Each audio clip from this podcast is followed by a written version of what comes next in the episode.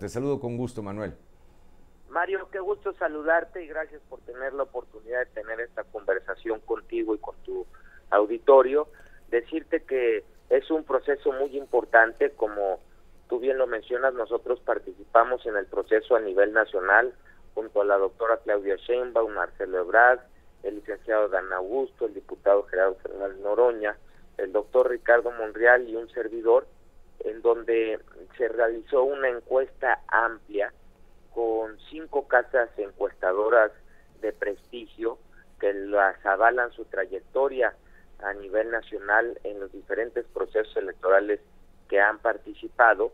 Y bueno pues como todos sabemos fue un proceso transparente donde se contaron cada una cada uno de los votos y salió electa la doctora Claudia Sheinbaum con una diferencia considerable una diferencia mayor a dos dígitos, que si eso se fuera una elección constitucional estaríamos hablando de más de 12 millones de votos. Lo mismo se va a implementar a nivel estatal, en donde se tiene contemplado que sean tres mujeres y tres hombres los que participen, ya sea en las ocho gobernaturas que habrán de renovarse y en la jefatura de gobierno del Distrito Federal. Y van a salir electos quien gane la encuesta. Es muy claro el procedimiento. Quien gane la encuesta es quien va a representar a la alianza de Morena, Verde y Partido del Trabajo en estas ocho entidades y en la jefatura de gobierno. Y también habrá de respetarse la equidad de género y cuatro candidaturas serán abanderadas por mujeres. Bien, es un proceso, si no es que idéntico, senador, eh, pues similar o muy parecido al que tuvieron ustedes, ¿no? Sí, es muy similar. Este, las reglas son muy claras.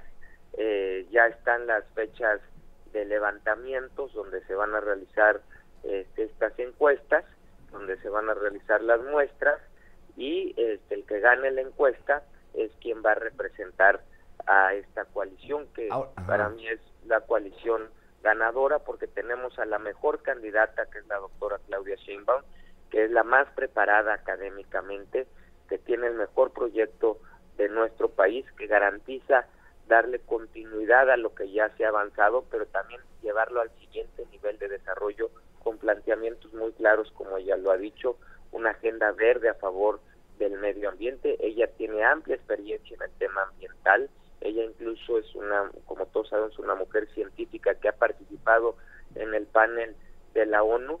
Es una mujer que ha demostrado que sabe gobernar, lo hizo bien en la Ciudad de México y es una mujer que también demostró que sabe ganar elecciones, ganando el proceso interno. Y ese mismo proceso queremos que se repita en las entidades para que en el 2024 vayamos juntos a ganar las gobernaturas, el Congreso de la Unión y la renovación de los ayuntamientos y de las legislaturas locales. Para allá iba, pero, gracias, este senador, para allá iba, pero te quería preguntar sobre este principio de equidad de género. ¿Este 3 y 3 son a quienes se inscriban o aspiren o una vez llegado el momento de los ocho, eh, de las ocho entidades más la Ciudad de México, se definiría que hubiera equidad, pero eso sería más difícil porque es resultado de las encuestas, ¿no?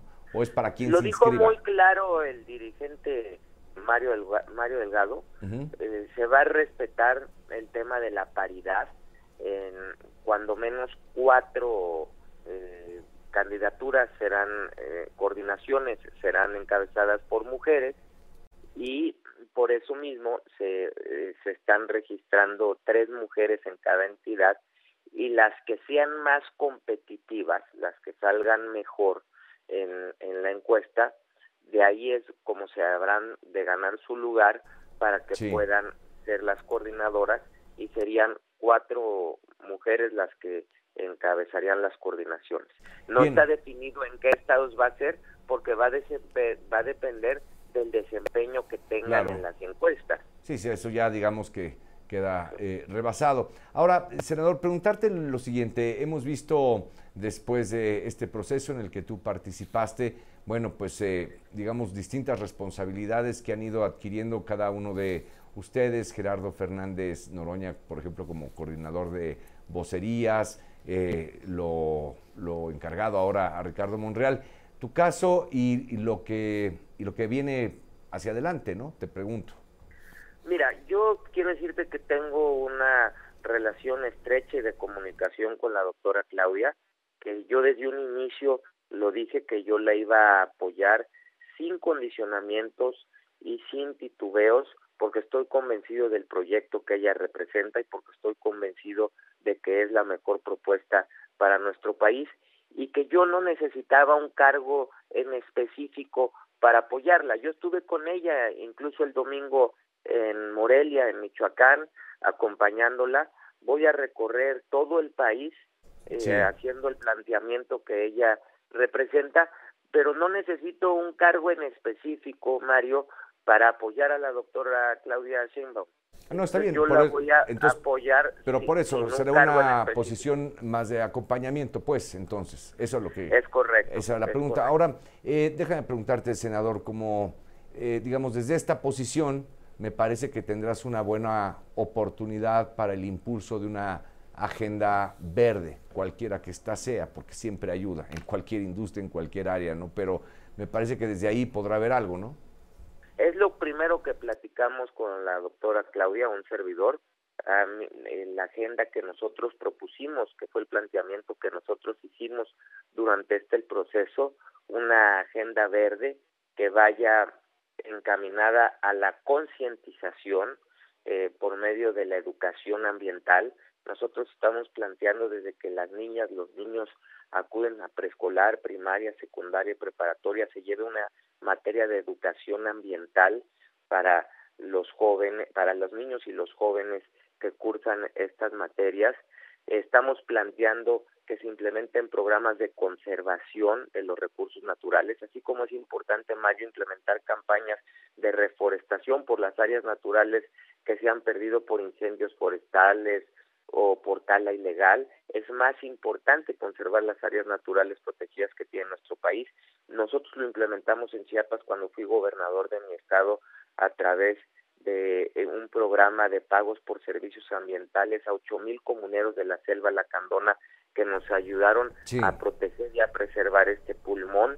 Entonces nosotros estamos planteando una agenda verde ambiciosa.